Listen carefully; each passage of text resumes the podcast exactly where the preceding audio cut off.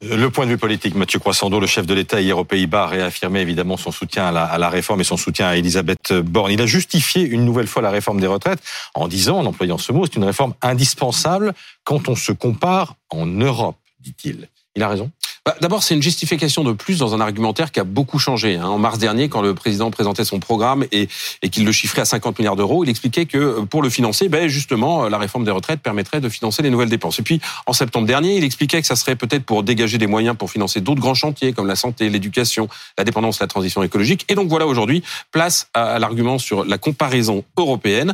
Alors, c'est vrai que la plupart des pays qui nous entourent ont, réformé leur retraite en allongeant les carrières, mais cet argument de la comparaison européenne, il, est, il reste contestable, ou en tout cas discutable. Pourquoi? Parce que comparaison n'est pas raison? Ben, parce que c'est oui c'est vrai, c'est difficile de comparer. Vous prenez euh, l'âge légal en France, il est fixé à 62 ans euh, et on sait bien qu'il va passer à 64 ans avec la réforme. En comparaison, c'est 67 ans en Allemagne, en mm. Italie, au Danemark, en Espagne, 66 ans au Royaume-Uni. Mais l'âge légal, ça suffit pas parce qu'il y a quand même plein de spécificités selon les régimes dans les différents pays. Il y a des exceptions. Donc faut regarder euh, l'âge moyen. Alors nous on quitte en gros nos carrières à 62,3 ans en moyenne selon la Commission et dans l'Union. C'est vrai qu'il y a seuls quatre pays qui font plus, plus court que nous, j'allais dire, avec un record pour les luxembourgeois qui partent à 60 ans en moyenne. Mais si vous prenez un autre thème, les pensions moyennes, par exemple, ben les retraités français, ils touchent 54,4% en moyenne selon la commission de leur dernier salaire.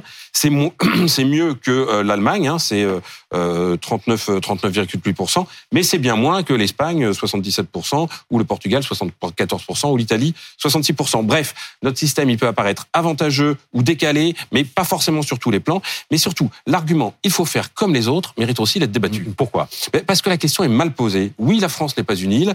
Euh, oui, on est intégré dans un espace économique qui s'appelle l'Europe, qui est confronté par ailleurs à une concurrence internationale avec la mondialisation. Mais la vraie question, c'est de savoir quelles spécificités nous sommes prêts à conserver et surtout si nous sommes collectivement prêts à en supporter le coût.